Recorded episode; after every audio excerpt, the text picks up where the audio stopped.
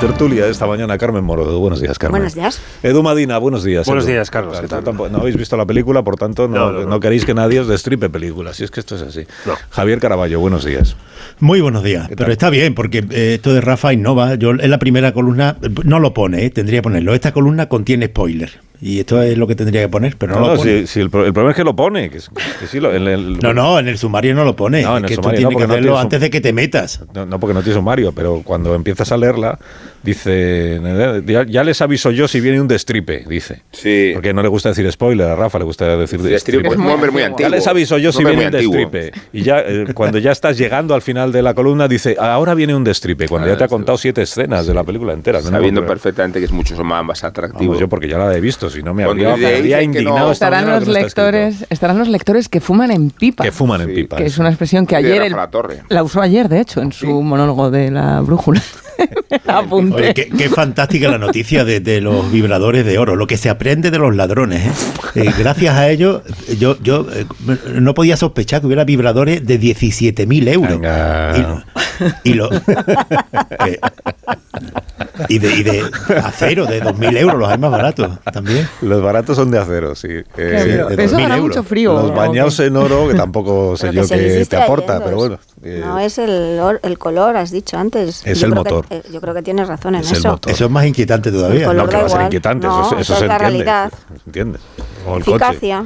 Es como si fuera un coche, lo importante no es la carrocería, lo importante es cuando hay que adelantar, si el coche responde.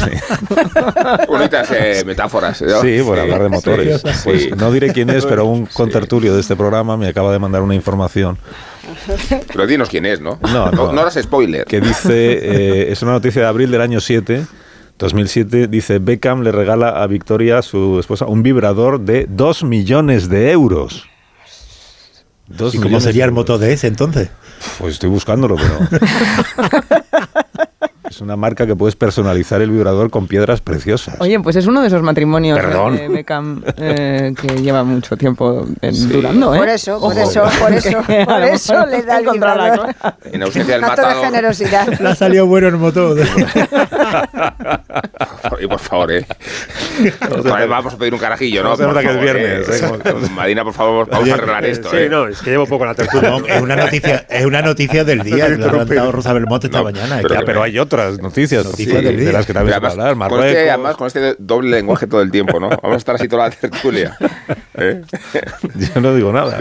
Pasa tu alón. Ha sido, ha sido Caraballo, yo no he planteado ese tema. Pero como que no. La culpa de Rosa Belmonte. Que si queréis podemos hablar de mascarillas también, que igual es un tema ya eh, Madina, este ya sí es un tema de actualidad. Este es un tema, sí. Buena actualidad. El próximo viernes, eh, no, próximo martes, Consejo de Ministros, se aprueba el decreto que dice se levanta la obligación de llevar mascarillas en los transportes públicos, que es donde más se va a percibir, porque ya es que llevamos tres años con, con la mascarilla en los transportes públicos. Ya a partir del miércoles que viene, que es cuando lo publicará el BOE, ya no será obligatorio. El que quiera llevarla naturalmente podrá hacerlo. Solo se va a mantener la obligación, hemos contado en hospitales, eh, centros de salud, eh, farmacias y residencias de mayores, que ayer contó además el Ministerio que probablemente será el último lugar del que se levante la obligación de las mascarillas, residencias de mayores. O sea, a partir del miércoles todavía sí, en hospitales, centros de salud, farmacias, residencias de mayores, no en el resto de- de los lugares donde todavía es obligatoria la mascarilla. Antes recordábamos cómo hace tres años, eh, es que esto empezó, menos mal que hemos aprendido muchas cosas, esto empezó con un debate sobre si la mascarilla era co- conveniente o no sobre si era contraproducente, porque la posición inicial de, de nuestro gobierno, del Ministerio de no Sanidad, cuando no había mascarillas, bueno, lo primero que fue aquello de que iban personas a comprar Sí. mascarillas a las farmacias y se les echaba el mundo encima para decir, pero ¿dónde van? Alarmistas, apocalípticos. Y luego una, una explicación que dio en su día Fernando Simón, que era, es que es contraproducente. Porque la mascarilla solo debe llevarla quien ya está contagiado, no las personas que no lo están, que además pueden tener problemas. Luego se supo que una de las razones para desaconsejar la mascarilla era que no había mascarillas, también lo admitió con el tiempo el Ministerio de Sanidad. Bueno, ¿algún comentario queréis hacer sobre...? Bueno, este tienes asunto? razón porque eh, es verdad que en el largo proceso de relación con esta pandemia hemos pasado también por todas las formas posibles de relación con las mascarillas, ¿no? Eh, desde la negación inicial porque no había a todo lo que has todo lo que has ido narrando y es yo tengo la sensación de que va un poco tarde eh, y, además eh, ha prescrito un poco estamos culturalmente prescritos ya de mascarillas, ¿no? En el sentido de que a todos ya se nos olvida, es- está- estamos como desubicados en la utilización de las mismas. Tras una relación, yo diría, no tan íntima como lo del atraco de los vibradores de oro, pero muy íntima con ellas durante te- este tiempo tan difícil que hemos vivido. ¿no? Así que creo que si es uno de los últimos servicios que deja la actual ministra de Sanidad antes de sus nuevas batallas electorales en las elecciones municipales, eh, pues bienvenida sea. ¿no? Mi sensación es que va un poco tarde, pero dicho esto, eh, creo que hay que dar ese paso como sociedad y que está muy bien. Bueno, a mí, sí. yo, yo, Carballo. Yo, eh, de las eh, cosas que, al margen de la mucha broma que, que levanta siempre la figura de Fernando Simón, lo que nunca le perdonaré eh, es lo que, y lo que se le puede reprochar a él. Es como en aquellos primeros días de la pandemia mintió a todos los españoles diciendo que las mascarillas no eran necesarias. Y al cabo del tiempo, de los muchos meses, él admitió que lo dijo porque no había material suficiente, no había mascarilla suficiente en España. Esto tú, puedes esperarte de, de que, que un político mienta, pero no un técnico. Y él era un técnico y su palabra por eso era mucho más fiable. En aquellos momentos tan trágicos, él de ninguna de las maneras tendría que haber dicho eso por la razón que lo dijo. Y podría habernos dicho que efectivamente era un virus que se contagiaba por el aire, que teníamos que tener distancia de seguridad y que como no había mascarilla en España, que cada uno eh, se la fabricara o hiciera lo que pudiera, o que no saliera de casa. Pero de ninguna de las maneras decir lo que dijo y reconocer con posterioridad que lo dijo porque no había mascarilla suficiente. Ese no era su problema. Su problema era decir la verdad como, como médico, como técnico, por, por- por eso le dábamos credibilidad. Esto, eh, en fin, no, no, no voy a poner más, más trágico en, en cuánto pudo costar y, y no, no, pero desde luego eso para mí desacreditó profundamente a Fernando Simón y al margen de las bromas de eh, va a haber un caso o dos, et- este fallo suyo, eh, además eh, hay que extrapolarlo a, a toda la esfera pública, de los funcionarios y los políticos. Tenemos asumido desde hace mucho tiempo que un político te puede mentir, pero un funcionario no. Bueno, yo creo que la decisión es eh, eh, concuerda con lo que es el sentido común y es lo más razonable. Nos ponemos además a la altura ya de otros países europeos donde cuando hacemos algún viaje todavía íbamos con las mascarillas en los aviones y, fuera ya eso no, no está. Lo que pasa es que creo que mm, eh, esta decisión te obliga a hacer un poco de, balance y mirar hacia atrás y mirar a futuro. Y a mí me lleva a reflexionar sobre tres cosas. Una, no sé hasta qué punto hemos mejorado nuestro sistema logístico, porque se planteó cuando terminó o empezamos ya ese proceso de desescalada, que se iban a adoptar medidas y hacer un proceso de fiscalización y de revisión de lo que había fallado y yo creo que si hablas ahora mismo con las comunidades autónomas, por ejemplo, que son las más cercanas a la realidad, no sé si realmente para otra situación como esta no nos encontraríamos con problemas parecidos. Luego, tampoco tengo claro que en las residencias todo lo que se prometió que se iba a hacer se haya hecho. Eh, no lo creo. Se ha aprendido un poco, pero pero me parece que dentro de la- residencias siguen teniendo muchos problemas estructurales. Y por último, salimos de esta pandemia mm, no con un sistema sanitario reforzado, sino con un sistema sanitario donde hay un cansancio evidente en sus profesionales y donde hay además falta de medios y una serie de problemas que están acumulados y que exigen una respuesta eh, del conjunto. Es verdad que las competencias son de las comunidades autónomas, pero yo creo que esto exige un pacto donde se implique el Ministerio de Sanidad, el Gobierno y se vean todas las deficiencias a presente y a futuro, que van a ir mucho más allá de una situación electoral donde se hace mucho ruido, pero después de las elecciones espero que se sienten y se apliquen a lo importante, no hacer ruido. Estoy totalmente de acuerdo con lo que decía Caraballo de, del cuando se engañó a la opinión pública no diciendo, no reconociendo una vez que se sabía, porque una cosa es el desconcierto inicial de las cosas que se recomendaron para hacer frente a la pandemia cuando no se sabía bien cómo hacer frente. Y otra es, ya sabiendo que las mascarillas podían ser buenas, no tratar a la ciudadanía como adulta y explicar cuál es la situación real, porque podía haber deslegitimado el uso de las mascarillas, podían, podían haber mm, luego metido un miedo a la población que afortunadamente no fue así. Creo que por eso nos tenemos que alegrar. En España, afortunadamente, las mascarillas, pese a este de- de- de inicio desafortunado de Fernando Simón, que entiendo que él no actuó por cuenta propia, sino porque es lo que le pidieron que dijera, eh, las mascarillas en España es uno de los países en los que más se ha utilizado, pese a haber tenido una exigencia muy alta y en, en ocasiones incluso en exteriores, acordaos de aquel otro despropósito, cuando ya en exteriores se sabía que no era donde más falta hacía, todos con el bozal. era obligatorio llevarlo y era una medida más política que sanitaria, a lo que decían los expertos. Y aún así, en España la mascarilla se ha respetado y se ha usado mucho si lo comparamos con otros países europeos y no se ha politizado. Que, que en, una sociedad que a menudo decimos está polarizada, en Estados Unidos la mascarilla sí se politizó. Llevarla era de izquierdas y no llevarla era de derechas, porque los partidos allí sí hicieron un uso político de la mascarilla. Y creo que es una buena noticia que dice mucho de la madurez de la sociedad española, madurez con la que no nos trataron los políticos en aquel momento, de que, es una buena noticia con respecto a la mascarilla. Pero también sigue habiendo incógnitas a la hora de el sentido común que decías, Carmen, o si es ahora parece que llegamos tarde a quitarnos las mascarillas y sin embargo la OMS en enero ha pedido a Europa y a Asia que las volvamos a llevar en interiores por la variante, bueno, por, por el aumento de los contagios en China, por la variante Kraken, porque había precauciones, o sea que hay expertos y la OMS está pidiendo que volvamos a llevar mascarillas, se supone que eso es lo que dicen los técnicos, pero ha llegado un momento en que ya lo que digan los técnicos pues nos empieza a dar igual porque la fatiga sí. puede a la recomendación. Si habéis observado los hábitos, en realidad mucha gente ha dejado de llevarla incluso en los lugares pres- prescritos para ello. Lo digo porque basta montarse en el metro viniendo de un partido de fútbol o subirse a un, tra- a un taxi para demostrar que en realidad el hábito ya se había tra- transformado.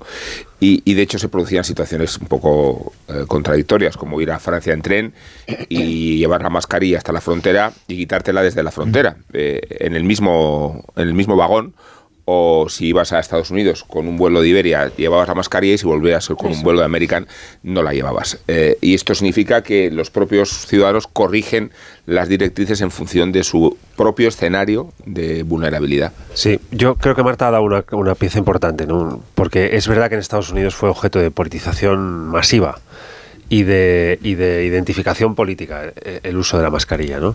En un contexto que afortunadamente yo creo que España no ha tenido y es un, un lugar eh, donde el negacionismo antivacunas, este terraplanismo antivacunas, eh, alrededor de la figura de Donald Trump cuajó en un sector muy amplio de la sociedad, hasta el punto de que se militaba en, en una posición u otra, haciendo gala con la propia Sí. mascarilla, ¿no? identificándote de una manera u otra. En España eso no ha pasado.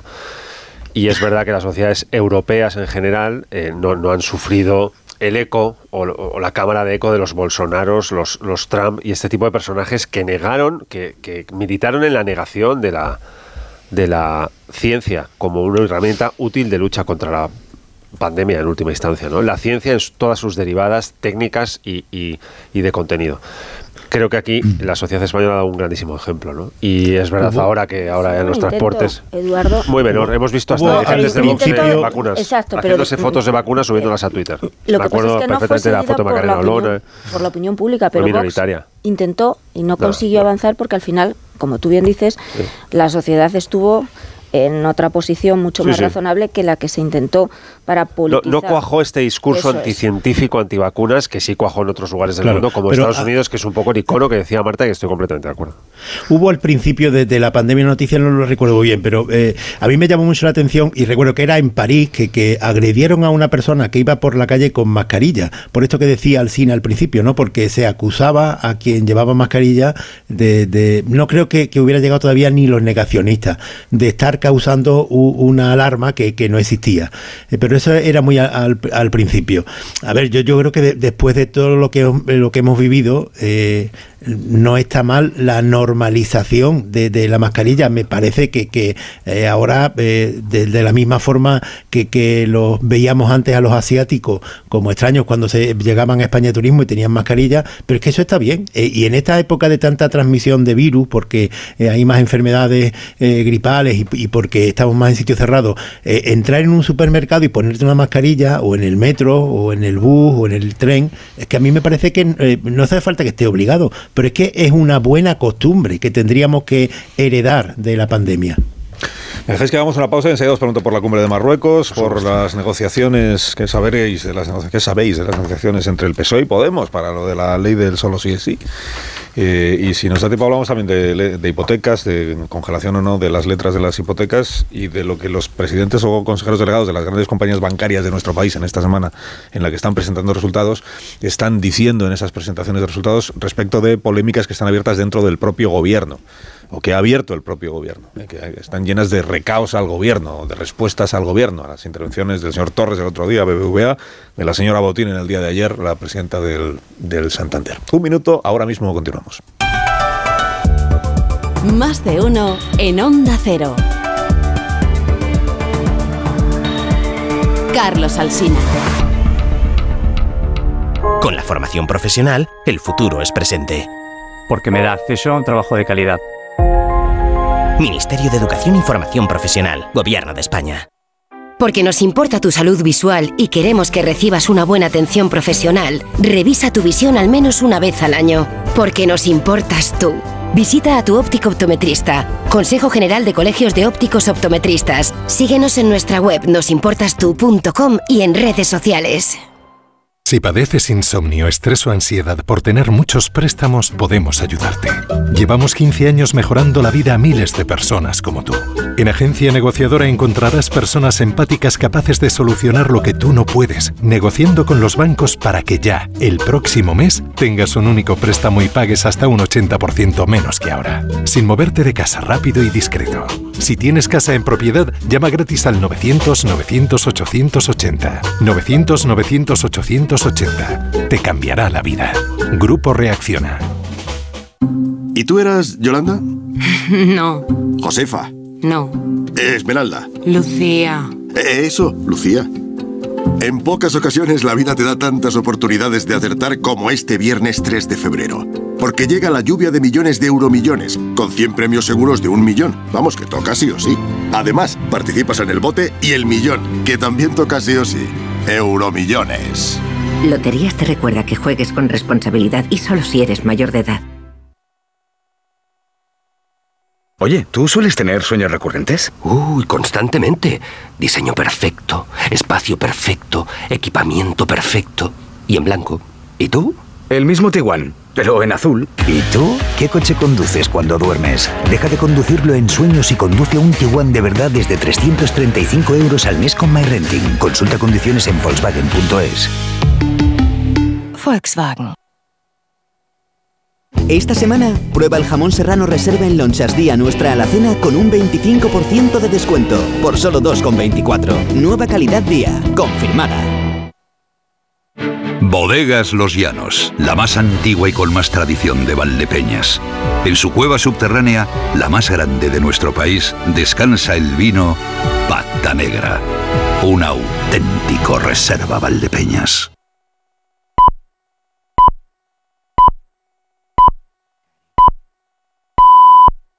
Contigo todas las lunas son lunas de miel. Pero qué luna ni qué luno, José Mari. Si son las 8 de la mañana. Con el cupón diario de San Valentín de la 11, todas las lunas serán lunas de miel porque podrás ganar 500.000 euros. Y si entras antes del 14 de febrero en cuponespecial.es, podrás conseguir tarjeta regalo para viajar y disfrutar. Cupón diario de San Valentín de la 11. Ay, bases depositadas ante notario. A todos los que jugáis a la 11, bien jugado. Juega responsablemente y solo si eres mayor de edad. Hablemos claro. De vuelta funciona. Funciona tan bien que si nos escuchas y no eres un temerario, pagarás muy pocas multas y nunca perderás el carné. Garantizado. Bueno, sí, porque yo no he vuelto a pagar multas, aunque vengan, yo las escaneo a vosotros y la verdad es que yo estoy muy contenta, incluso os he recomendado. Encima pagáis si te retiran el carné. De vuelta. 900-200-240, 900-200-240 o devuelta.es. Mucho que ganar.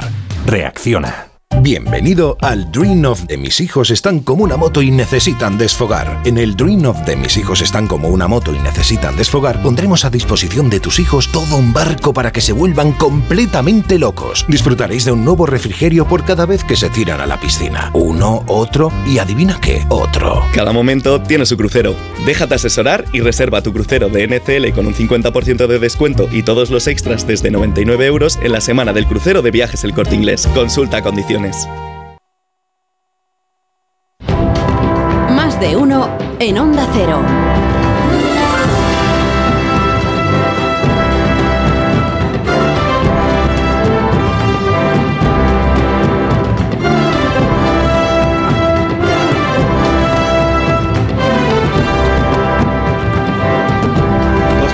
Pasan de las 9 de la mañana, una hora menos, en las Islas Canarias, con Madina Morodo, Caraballo, García y Amón. Estamos dándole una vuelta a las cuestiones del día. Como es viernes, recibimos en este programa a Raúl del Pozo para celebrar el vino.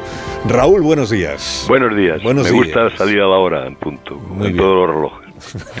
Bueno, en punto en punto son y dos, pero está- estás, eh, estás bien, ¿no? Estás en forma. Sí, ya. estoy estupendo. Estupendo, me, me alegro muchísimo. Pues cuando tú quieras que empiece viva el vino.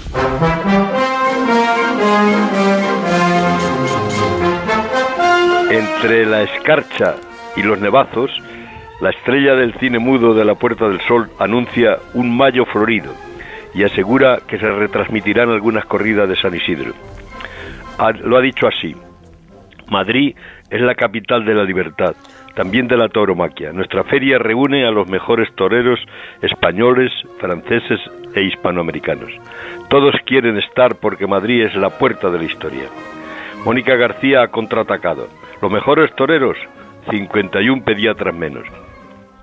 Al margen de la riña de los partidos Francia y España, no solo compiten con el vino, sino con el arte de cúchares.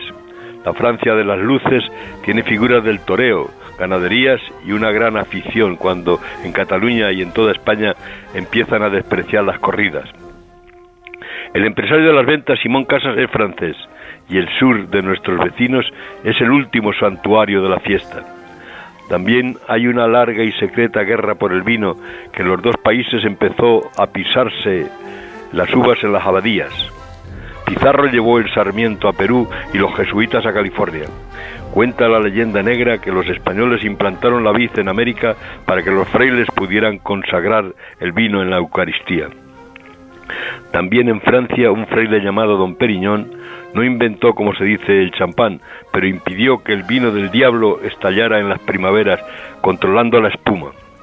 Se piensa, querido Carlos, que los vinos excelsos son los franceses, aunque los amores suelen empezar con una botella de champán y terminar con una taza de poleo menta.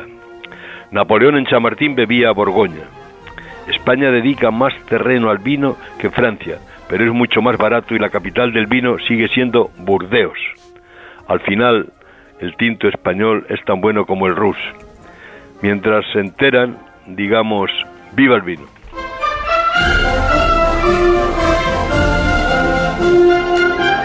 Viva el vino y viva Raúl del Pozo. que- Y viva Carlos Alsina. También, sí, ya que lo dices tú, si no lo digo yo. Que tengas un buen fin de semana, un magnífico Un- fin de un- semana. un abrazo. Sí, Vas a colgar ahora, ¿no? Sí. A ver. Muy suave. Como en, como, como- como Muy en- suave, muy templadito. Como en fases, ¿no? En dos tiempos, sí. En dos tiempos, gracias Marta. Sí, Eso me refería, sí.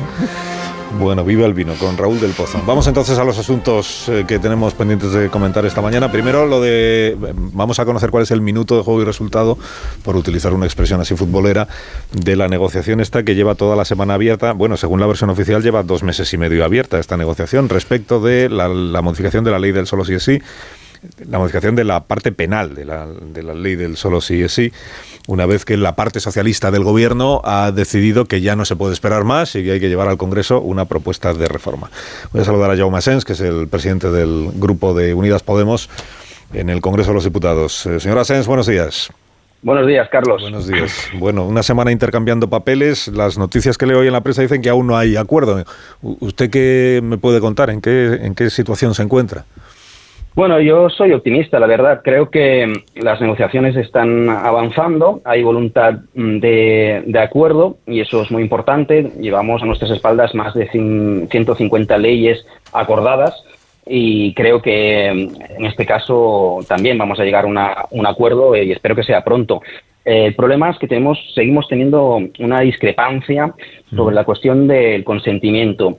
Nosotros hemos aceptado una, una premisa con la que no estábamos de acuerdo al inicio, que es que hay que subir las penas. A nosotros no- nos parecía que la, la ley de sí es sí ya era suficientemente severa. De hecho, eh, el Consejo General del Poder Judicial ya alertó de que estábamos cerca del punitivismo.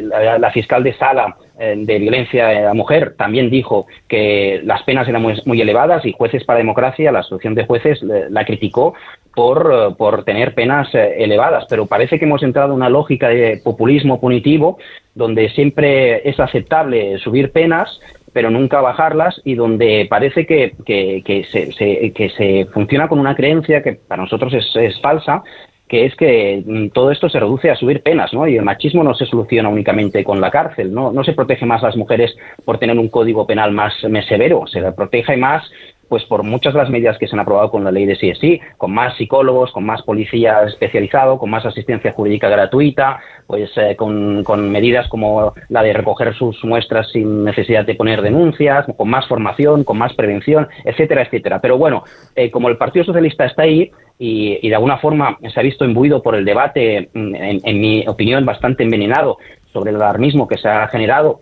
eh, con algunas portadas de periódicos que a veces eh, no contaban toda la verdad. Yo recuerdo la, la, portada de La Vanguardia, donde decía un condenado para incidente sale por la ley de sí es sí, pero lo que no contaba es que saldría eh, unos meses eh, después igualmente y por tanto el problema estaba ahí. Pero bueno, el PSOE se ha visto muy influenciado por eso y ha puesto sobre la mesa que hay que subir penas. Nosotros estamos dispuestos, hemos eh, entrado en esa negociación, estamos dispuestos a volver a, bueno, a, subir, a subir penas, pero el, elemento, digamos, de discrepancia donde estamos ahora, que no está resuelto todavía, es en el tema del consentimiento. Nosotros pensamos que por la puerta de detrás la propuesta del PSOE está volviendo al modelo anterior cuando quiere reintroducir la violencia o la intimidación, que eso para nosotros supone una vuelta a, y yo que soy abogado penalista, he dedicado pues eh, mi vida a los juicios penales, pues sé de lo, mm, que, a lo que puede llevar eso.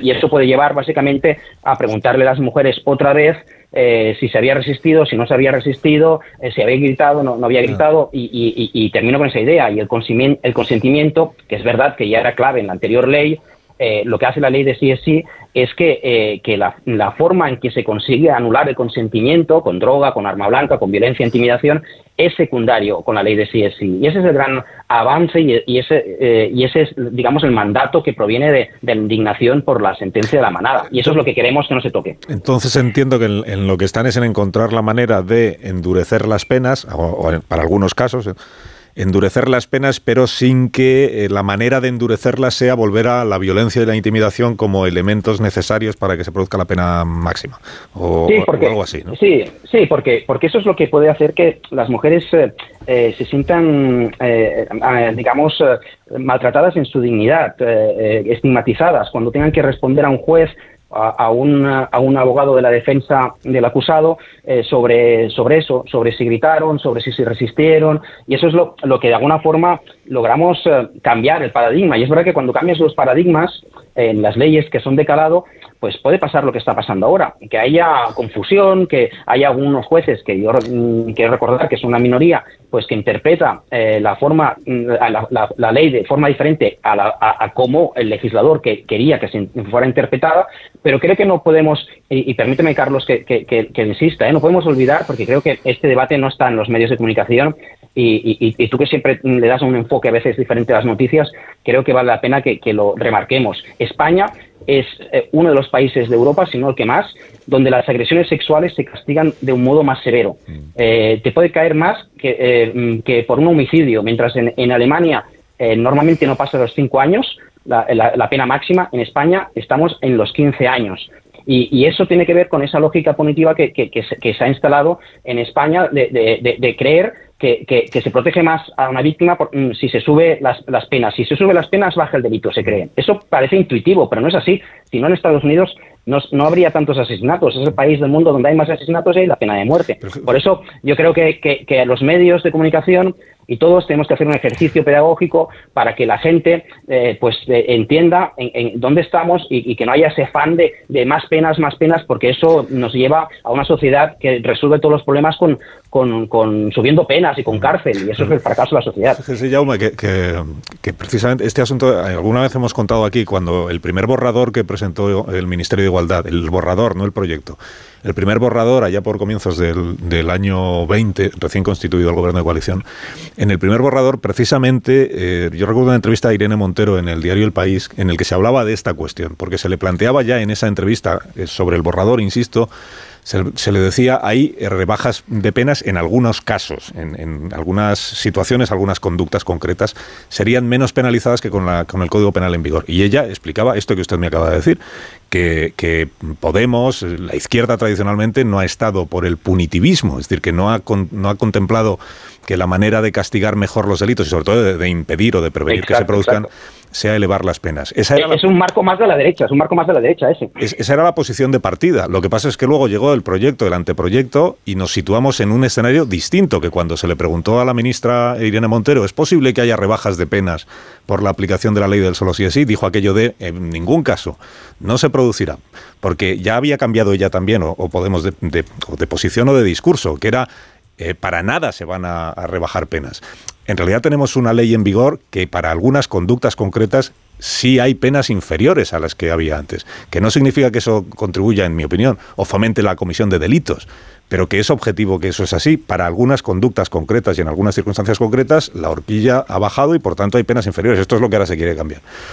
Digo, por, situar en, en el contexto esto que usted me decía, en realidad lo que ha habido durante estos dos años es, una, es un cambio de discurso por todas las partes, incluida, la, incluida el ministerio que impulsa la ley, porque en el discurso del, del, no punitivismo estaba al principio, pero ahora precisamente está en decir que ningún juez debería rebajar una pena que ya haya sido impuesta a un condenado por la aplicación de la ley del solo sí es sí. ¿no? O sea que igual, igual eso sí ha faltado por parte del grupo que proponía esta norma o del gobierno que proponía esta legislación. Hacer este discurso que usted me está haciendo ahora para explicar un poco cuál es la filosofía completa del, proyecto en cuestión. Sí, sí, sí. Es verdad que, hay un, efecto, un efecto mm, que no se, no, se ha previsto de la ley de CS que eh, mm, muchos pensábamos que, que, no iba a pasar lo que lo que está pasando eh, y, y, ahora es verdad que pues eh, pues resulta que hay incluso miembros de gobierno que decían que ya lo sabían pero, pero no dijeron nada en su momento no pero en, en ese momento yo no recuerdo mm, realmente sinceramente que estuviera en el debate la posibilidad de que pasara lo que está pasando sinceramente que hubiera esas eh, eh, revisiones eh, en la, de, sentencias. Pero sí que es verdad que podía pasar en algunos casos, los menores, eso que está diciendo usted, usted, que sí que podía pasar porque es verdad que, hay, movimiento de las penas máximas, las penas mínimas, y, es verdad que, puede pasar que, bueno, que algunas, algunas penas, que mm, algunos hechos tengan menor, menor castigo pues, bajo la óptica de un juez. Eso puede pasar y está pasando, efectivamente. Y, una cosa más, por rematar ese asunto de la negociación que está abierta. Eh, claro, estamos asistiendo a una. Eh, a la vez que se nos dice que están negociando, intercambiando documentos, estamos escuchando a una de las partes, que es eh, Podemos, la parte morada del gobierno, todos los días diciéndonos que es que a Sánchez le tiemblan las piernas, que es que está acobardado ante. que no es capaz de aguantar ante la presión mediática de la derecha judicial, mediática, política, etcétera. No, no es una forma un poco desleal de encarar una negociación, estar en público diciéndole a la persona con la que estás negociando lo cobarde que es. Bueno, mm, yo creo mm, que, ese comentario tiene que ver con lo que estábamos diciendo antes, o sea, que se ha instalado en el debate público una alarma social y, es verdad que, bueno, que, vamos a legislar a golpe de titular. Y, a golpe de la presión mediática y de la derecha, porque este es el marco de la derecha donde nos quiere colocar la derecha y estamos ahí. Y estamos ahí porque el PSOE se ha colocado ahí y nos está arrastrando a nosotros y nosotros aceptamos porque somos leales o sea, eh, yo creo que estamos haciendo un ejercicio de lealtad, no deslealtad con nuestro socio, porque si fuéramos desleales con ellos, pues no nos moveríamos de, no nos moveríamos de nuestra posición. Nosotros estamos diciendo, nos estamos moviendo de nuestra posición, de nuestras convicciones, porque nosotros creemos que esta ley es, es, es, es buena, es correcta y no hay que subir más las penas. Pero como vosotros, pues eh, eh, os está influyendo mucho el debate público, las portadas de la vanguardia, etcétera, pues nosotros por responsabilidad y por lealtad, porque, porque queremos cuidar la, el gobierno de coalición, pues nos movemos. O sea, yo creo que, nosotros estamos siendo muy leales en, en, este, en, este, en, esta discusión y hemos puesto sobre la mesa ya eh, seis propuestas. Ayer pusimos otra sobre, sobre la mesa y estamos esperando pues que hoy, en el largo del día, supongo, que el PSOE nos, nos conteste. Y una, última cuestión, esta tiene que ver con la cumbre de Marruecos que se ha celebrado eh, en Rabat, porque hay un documento de conclusiones que firman los dos gobiernos. En ese documento de conclusiones se recoge expresamente que la posición de España respecto del Sáhara Occidental ha cambiado, porque el presidente Sánchez así lo ha deseado, y que ahora la posición es que eh, defiende España, o por lo menos el presidente, defiende o hace suya la propuesta de Marruecos, es decir, el Sáhara Occidental es soberanía marroquí y debería tener autonomía. Eh, claro, eh, ¿hasta qué punto ustedes, aun formando parte del gobierno, bueno, ustedes, me refiero a, Podemos, a En Común, aun formando parte del gobierno, eh, ¿se sienten comprometidos por lo que dice ese documento de conclusiones o, no? Bueno, la verdad es que mm, otra vez aquí se pone de manifiesto nuestra lealtad, porque a nosotros nos incomoda profundamente ese documento y la posición expresada por el presidente del gobierno, que además eh, es una posición que, que, hace en nombre de España, pero el Congreso de Diputados mayoritariamente manifestó su oposición, no solo nosotros, sino el Congreso en su, en su mayoría. Y, por tanto, evidentemente nosotros no nos sentimos representados por, por ese por ese documento, pero bueno, otra vez otra vez eh, mm, digo lo mismo, somos leales y somos el socio militario y aceptamos la correlación de fuerzas, pero no nos gusta nada eh, pues el cambio de posición que ha hecho eh, Pedro Sánchez en esta cuestión. Asens, gracias por haberme acompañado esta mañana. Que tenga buen día.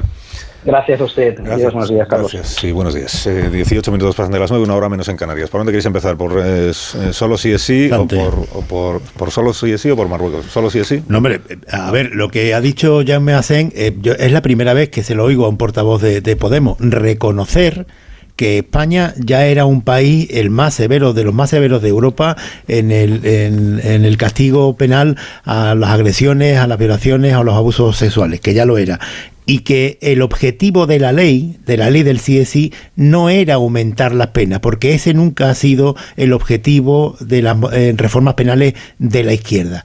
Si Podemos reconociera, si la ministra reconociera esto, y si defendiera esta ley de esa forma, porque ese es el objetivo de la ley, no pasaría nada. Pero es que Podemos es incapaz y la ministra es incapaz de defender esta ley en esos términos porque eso es incompatible con su demagogia previa.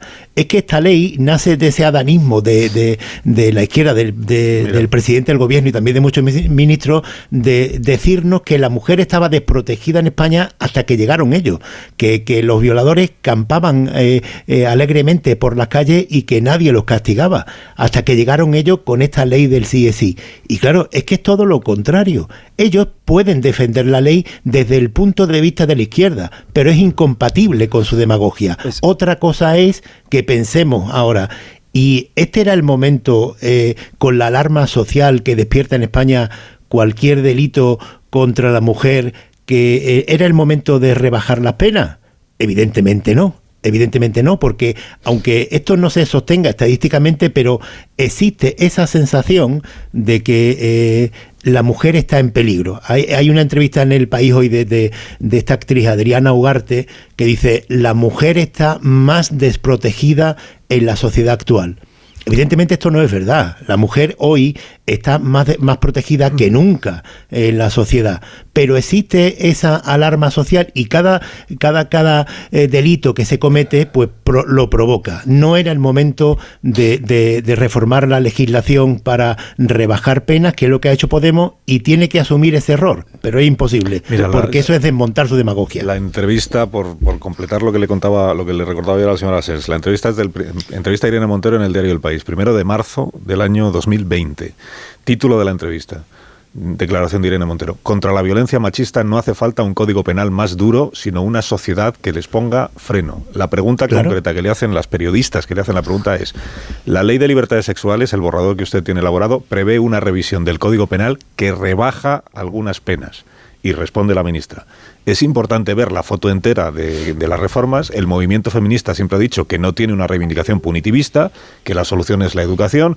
Las medidas fundamentales, por tanto, de la ley son otras, son la prevención, la sensibilización, erradicar las violencias machistas. Lo fundamental para erradicarlas no es un código penal más duro, dice la ministra de Igualdad. Luego es verdad que en el proyecto definitivo se mantuvo, la versión oficial del gobierno mantenía que en ningún caso había un abaratamiento, una rebaja de las penas, pero que el debate inicial no estaba en, la, en las penas, precisamente. Yo, creo que es muy importante eh, recordar que no hemos llegado aquí desde un debate de eh, la estructura de las penas en nuestro Código Penal. No estamos discutiendo de la consolidación de un exceso o un defecto de punitivismo de nuestro Código Penal en un sentido amplio en el conjunto del Código Penal que yo siempre he mantenido que es la segunda norma más importante que tiene nuestra democracia después de la Constitución.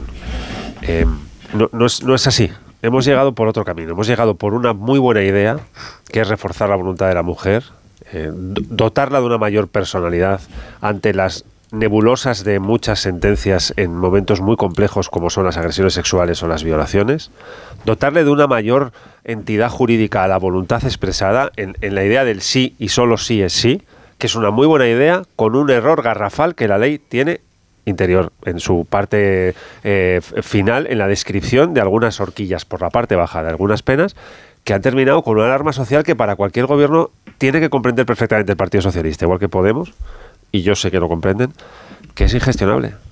Porque son más de Pero, Marina, que 300 eso no es revisiones. Son más de es sí, termino, termino, son más de 300 revisiones de penas de personas que estaban en la cárcel por agresiones sexuales que es que eso no hay gobierno que lo aguante. Entonces, es normal. Yo, vamos, mi sorpresa está en que haya tardado tanto en, Pero ya en asumir un aceptándote debate de esto. Pero que, rebajar las penas no es un error, es una intención. Lo que pasa que, y, y lo, lo ha dicho Hacen, o sea que, que el objetivo de las reformas penales de la izquierda siempre es el eh, atenuar las penas y, y- y aumentar la prevención. O sea que, que no es un error, que es una intención. Hay Otra cosa es que pensemos, no, no, que es el errores. momento, era el momento de hacerlo esto. No, evidentemente no. Pero que la reforma, esta reforma penal de la ley de CSI se inscribe la tradición penal de la izquierda. Y es lo que acaba de reconocer Jaume. Hombre, A ver, a mí me ¿De qué parece que Vamos a ver, lo acaba de decir. no, puede decir lo que quiera porque está entrevistado y tiene derecho a opinar y a defender su posición política de su grupo parlamentario. Pero la izquierda también la compone el Partido Socialista y no hay en los 40 años de democracia un- nada que se parezca en una ley hecha por el PSOE solo que no sea en un gobierno de coalición. Es que fíjate, con- eh, uniéndolo a lo que tú estás diciendo, que yo lo comparto, creo que una cosa es la posición de Podemos y el feminismo de Podemos y otra cosa es el Partido Socialista y su feminismo.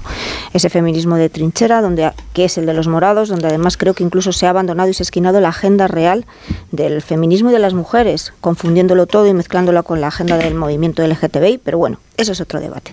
Yo creo que no hay nada, porque estoy de acuerdo contigo que eh, la intención era buena, pero no hay nada, ni siquiera esa intención buena, que justifique que tú generes un agujero negro legislativo como este, aunque el fin fuese bueno.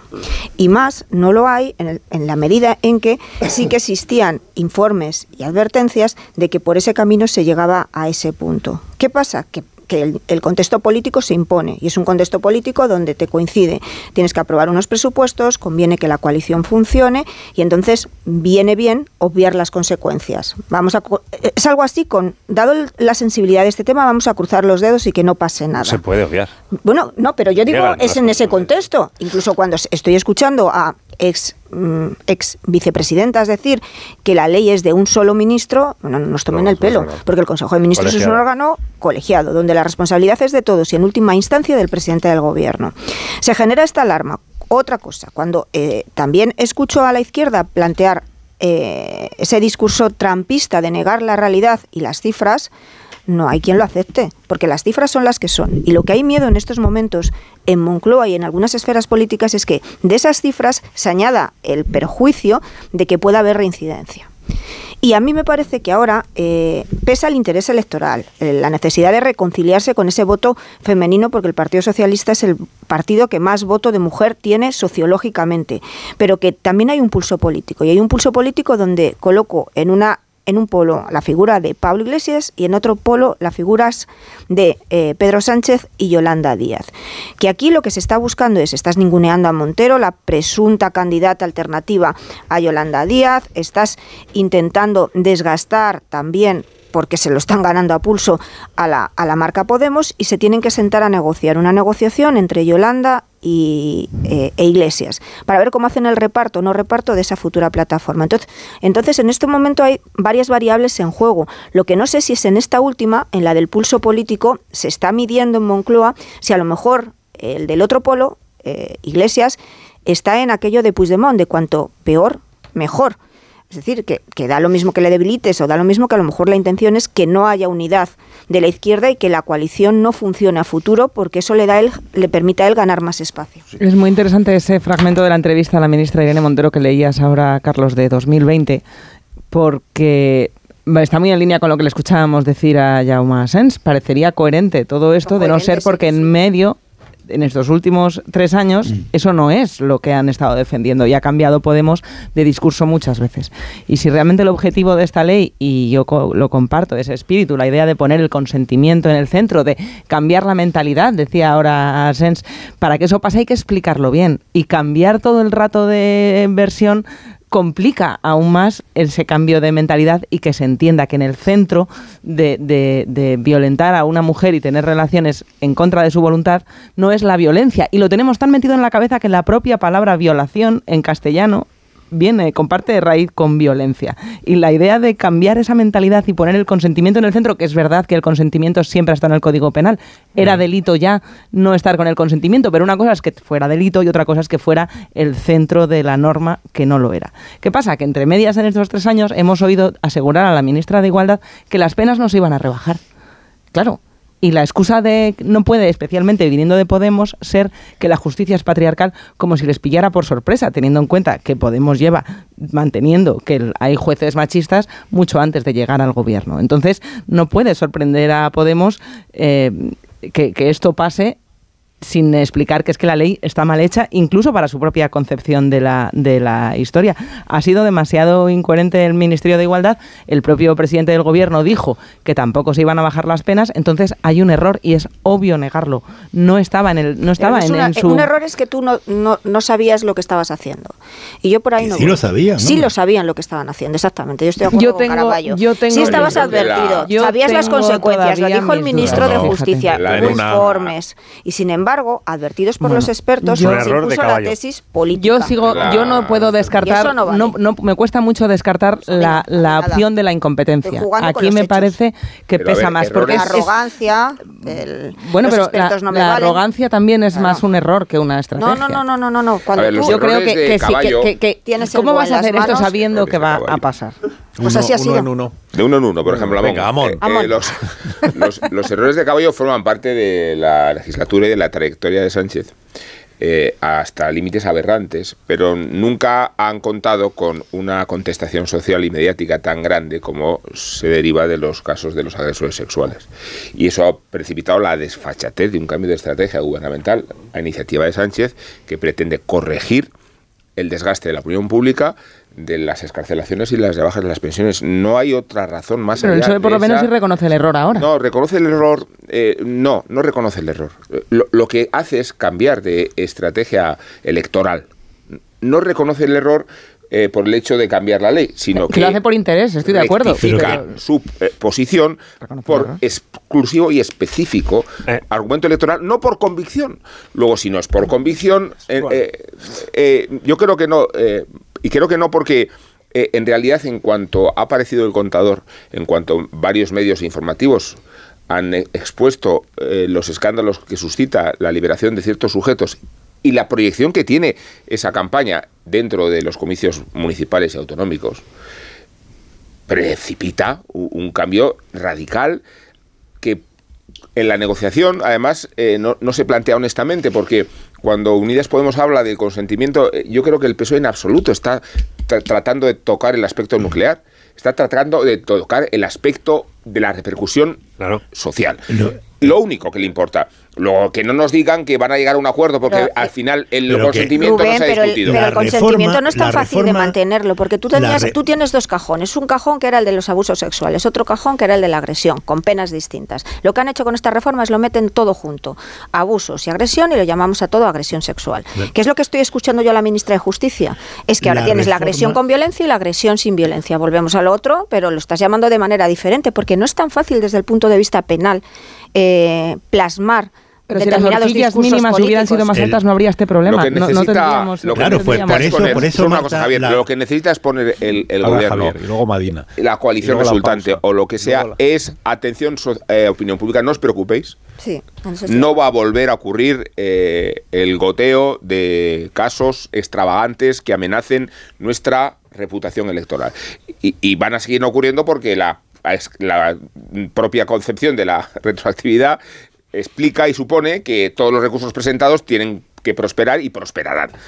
Pero esa es la cuestión, el, entrar en, matices conceptuales después de la razón única y exclusiva por la que se ha creado este debate, me parece que es un escenario... decir algo breve y luego ya la Sí, pausa. muy breve. Que, que- que la reforma de la ley en lo que consiste es en aumentar de nuevo algunas penas. Y lo que tienen que hacer es tener el valor de, y, y dejar de mentir, eh, decir que, que los, eh, lo que pretende el PSOE y la derecha es que a las mujeres se les debe preguntar que cuánto medía su falda. No, no. Que digan que como el aumento de las penas anterior.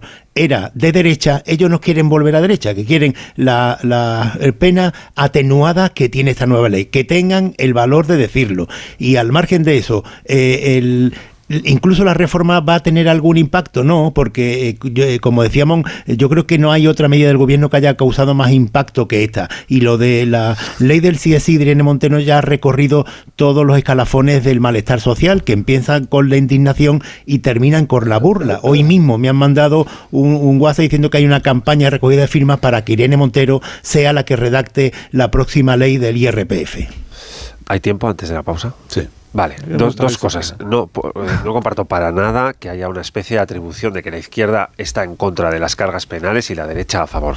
Porque el Código Penal español, y el Partido Socialista ha tenido varias reformas en, del mismo a lo largo de esta democracia, es uno de los más duros en muchos de los delitos que describe de toda la Unión Europea. Por tanto, eh, de el PSOE ha gobernado este país veintitantos años en total. O sea, que no, no comparto que haya especie de izquierda quiere bajar penas, derecha quiere... No, no es así. Y dos, no puedo mejorar el análisis de las motivaciones que ha hecho Rubén Amón de la decisión política del gobierno de corregir esta ley. Pero es un error como mínimo de cálculo. Porque nadie prevé que voy a haber 300 o algo más de 300 ya, sentencias que se van a retocar generando la arma social que han generado. Por tanto, si tú mandas una ley al Boletín Oficial del Estado, que estoy de acuerdo con Carmen, que no es de una ministra sola, como si fuera el llanero solitario, es colegiada, interviene Moncloa, el Ministerio de la Presidencia, Secretaría de Estado de Relaciones con las Cortes, Ocho grupos parlamentarios. mogollón de diputadas, de diputados, senadores, senadoras. Esto es mucha gente en una ley. Y, y hay un error de cálculo de tal magnitud que terminan siendo 300 condenas revisadas. Es un error Pero si- como mínimo de cálculo. Y a lo mejor es una Si intención. te han dicho y que eso va a pasar y aún así decides ignorar pues el es- aviso. Es un error de cálculo brutal, no porque políticamente te lleva a este análisis de motivaciones que ha hecho inmejorablemente Rubén, que tienes que corregir cuando este es un gobierno que estas cosas no es su especialidad. Y ojo con hacer caso a los memes para los análisis, porque entonces acordaos que la crítica fundamental que se hacía a la ley de Montero cuando se estaba gestando en el 29 y, y demás era si las eh, si ahora no va a haber que pedir a las mujeres Sí. que nos firmen un contrato, contrato, antes de contrato, sí, había sí. como una especie de alarma social machirula, perdóname la simpleza, En, en- claro, es que ahora el consentimiento, pero qué complicado va a ser eso. Y, y- y ha demostrado no ser en absoluto ningún problema. No parece que estén los juzgados llenos Pausa. de señores mm, con, contratos. 25 minutos para que sea así una hora menos. disciplina, Alsina, ¿has visto? Bueno, disciplina. Aquí el único que pide permiso para intervenir, sabiendo que yo he dicho pausa, es Madina. Por falta de Todavía le queda. Por le falta de práctica. Sí, porque lleva consigo todos Retiro, los, eh. todos los clichés de la ínsula. Ahora mismo continúa. No, todo bien. Que en la ínsula no había pausa, ahora que lo pienso. Ni Una clichés. pausa. Ahora seguimos.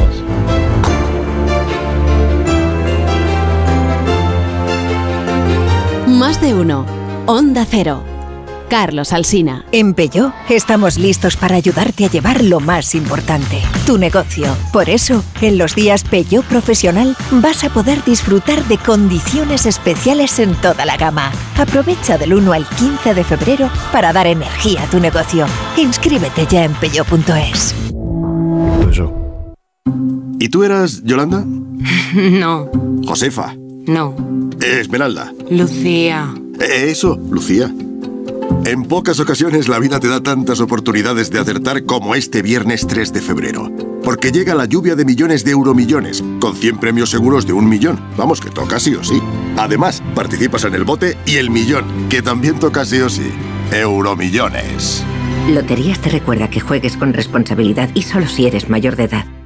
La fibra tardó décadas en inventarse, el almacenamiento en la nube, años, y el wifi, ni te cuento. Pero dar el primer paso hacia la digitalización de tu negocio te llevará menos de un minuto. Contrata fusión digital con fibra hasta un giga, centralita en la nube, líneas fijas y móviles. Y ahora además, llévate móviles de alta gama desde 0 euros. Infórmate en el 1489 o en telefónicaempresas.es. ¿Comenzamos?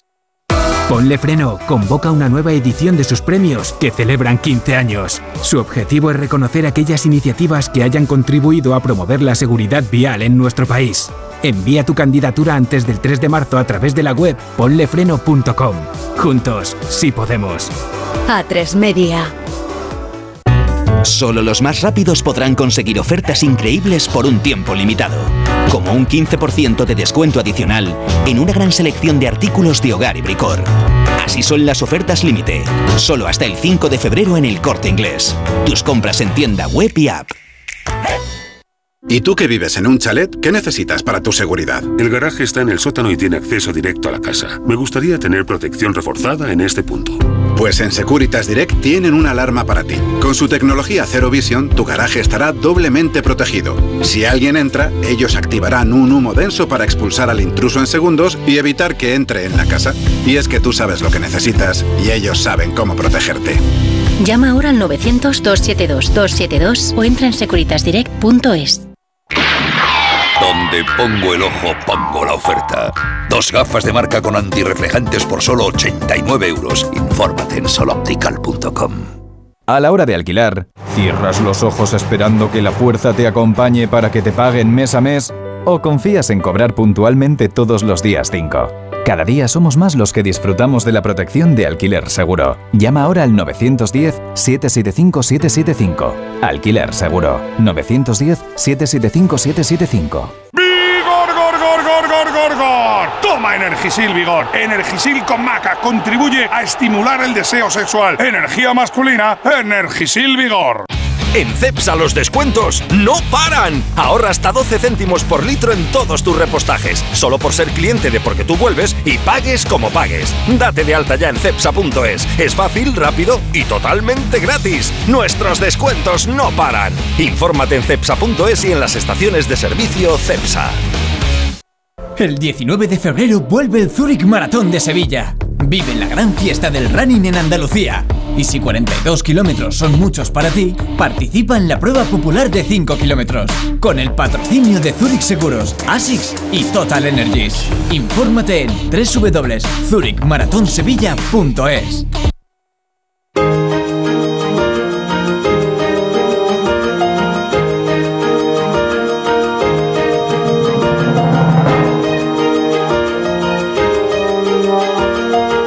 Onda Cero. Carlos Alsina.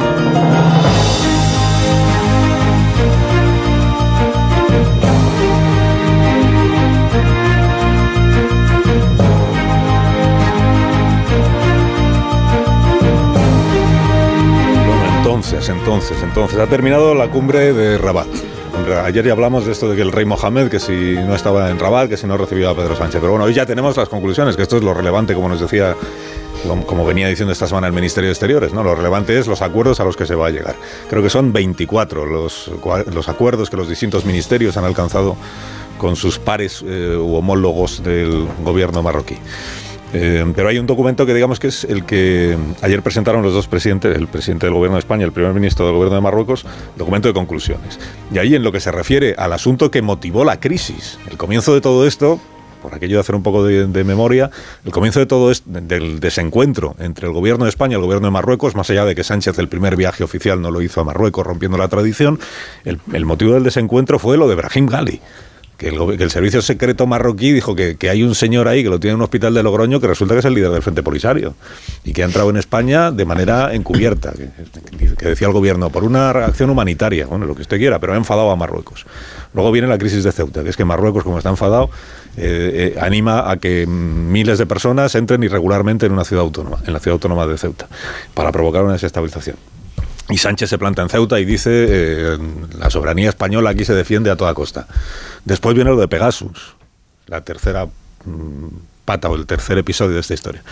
Pegasus. Y luego viene la destitución de la ministra González Laya, el nombramiento del ministro Álvarez, el cambio de posición del presidente respecto del Sáhara Occidental, la ruptura, bueno, ruptura, o por lo menos la congelación de relaciones con Argelia, que eso está ahí, eso está ahí y eso no se ha arreglado, y la recuperación de este clima de confianza con el gobierno marroquí. En este documento de ayer ya hemos contado que así como expresamente se dice que la posición de España ahora respecto del Sáhara Occidental es la que defiende Marruecos, no se dice nada expresamente sobre Ceuta y Melilla El gobierno quiere interpretar que esto significa que el gobierno marroquí ya no va a reclamar públicamente la soberanía de Ceuta y Melilla, pero en el papel no pone nada de esa cuestión. A diferencia del Sáhara Occidental, insisto, que ahí sí lo pone, claramente.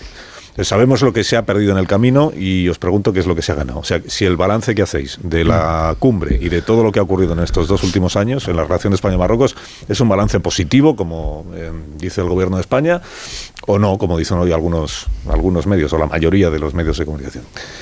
Eh, Madina, que fue el más disciplinado pidiendo mm, turno de intervención, tiene ahora la primera. Pues mira, reconozco que en este tema entro en una de las zonas de más eh, difícil interpretación para mí de la política desplegada por el gobierno en esta legislatura.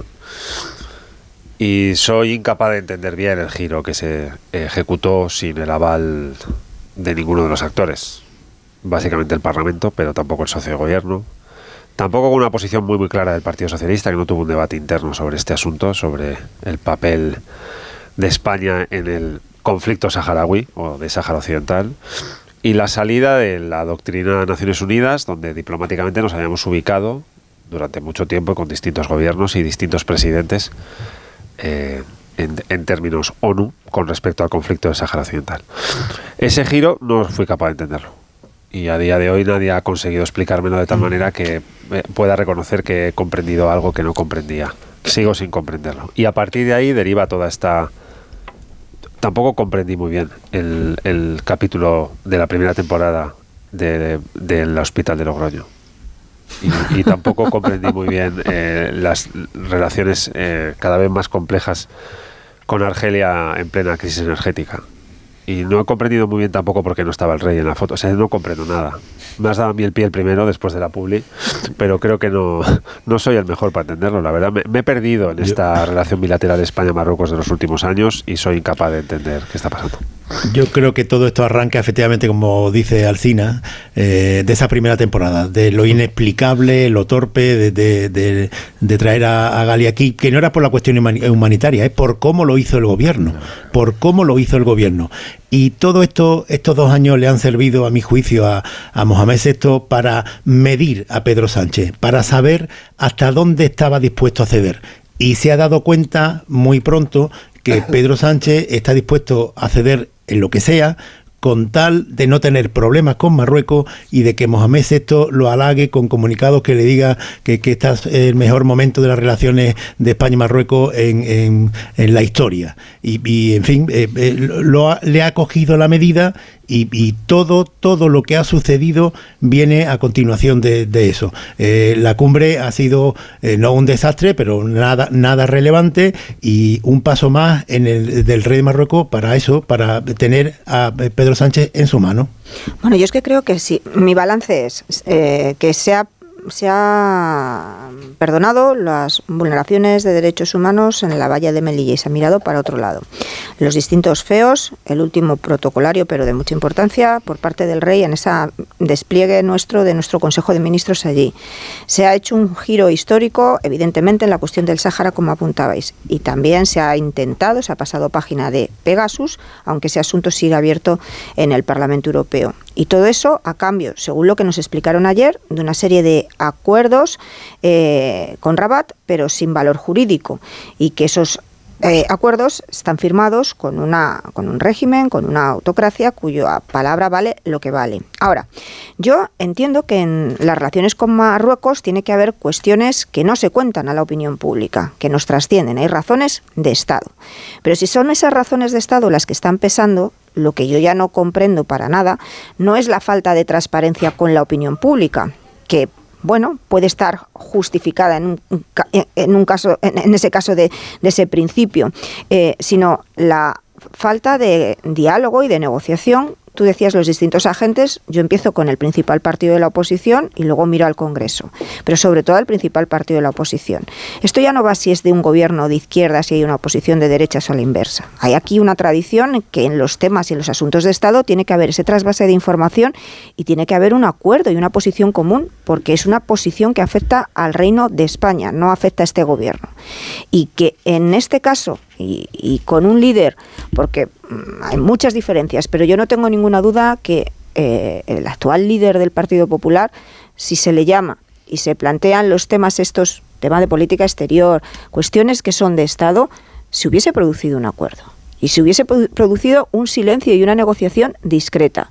Que ni siquiera seas capaz de explicar a quien puede ser el que te suceda o no depende del voto en la Moncloa de qué, qué está pasando, esto ha sido así toda la vida de Dios. Pero no siquiera, no digo que tenga que haber una relación directa entre Pedro Sánchez y Alberto Núñez Feijó, sino en esa trastienda de Moncloa, de los fontaneros, de cuando estaba Rubalcaba, cuando estaban, claro. El acuerdo parlamentario que dices, en realidad, no, el acuerdo de hablo de acuerdo parlamentario. hay un acuerdo ahora mismo, eh, porque nadie está de acuerdo con la política del gobierno. En eso sí se ha puesto de acuerdo. Ni los socios de gobierno de Podemos al PP hay incomodidad. Pero Nadie entiende estas dudas que planteaba Edu que yo comparto, no las entiende nadie. Y el presidente del gobierno claramente no las sabe explicar porque cuando sale en rueda de prensa no acepta preguntas. Así que muy fácil de explicar no será. Bueno, pero a lo mejor no es fácil de explicar a nosotros. Voy a ponerme en una posición buenista. Mm. No es fácil de explicar a la opinión pública, pero a lo mejor sí hay razones de Estado que se pudiesen, intento yo creer, se pudiesen explicar en un dentro de la responsabilidad que va en el cargo de cada uno, del presidente del gobierno y del jefe de la oposición. Explicaciones hay que dar siempre detalles a lo mejor no. Hubiese acuerdo en ese punto de la política de Estado. Si no, a mí me genera muchas sospechas. Por cierto, una cosa más. Eh, al principio, a un día antes de la cumbre, eh, sucedió algo que, que, a mi juicio tiene mucha relevancia y, y, de la que el gobierno tendría que dar explicaciones. El gobierno de Marruecos filtró a la prensa marroquí que no es verdad que el gobierno español haya pedido eh, la expulsión del yihadista, hubiera pedido la expulsión del yihadista asesino de Algeciras cuando eh, ocurrió lo que ocurrió en Algeciras, eh, el ministro Marlaska dijo que este hombre efectivamente lo habían detenido en junio del año pasado y que se estaba tramitando el expediente de expulsión y dio a entender que como la, eh, el consulado marroquí era muy lento, pues que no sabía. Y el consulado marroquí, o sea, el gobierno marroquí lo que ha dicho que eso no es verdad, que no hay ninguna solicitud de expulsión del yihadista asesino. A mí me gustaría que, que el gobierno explicara que es verdad, si la había solicitado o no, y que presente pruebas de quién está mintiendo, porque eh, lo que ha ocurrido es suficientemente grave como para que esto no se pase por alto. Es que todavía están pendientes las explicaciones de Melilla y de los muertos que cayeron en la zona de no agresión, en esa zona cero, donde por lo visto eh, hay responsabilidades no, no acreditadas de la Policía Española por indicación del Ministerio del Interior con la falta de transparencia que caracteriza toda esta serie, por utilizar el, término de Madina. Eh, una serie a la que nos, nos falta una explicación. Yo, no soy partidario de las teorías conspiranoicas, pero mm, no existe un argumento concluyente ni elocuente que te ayude a entender por qué un país cambia de posición de forma tan radical, de forma tan sumisa y con tanta falta de transparencia. Y en ese contexto cabe preguntarse eh, por qué Sánchez se deja humillar y no me refiero solo a la posición de Mohamed VI, me refiero a la condescendencia con que trataba de arrancar un compromiso sobre Ceuta Melilla sin el menor éxito.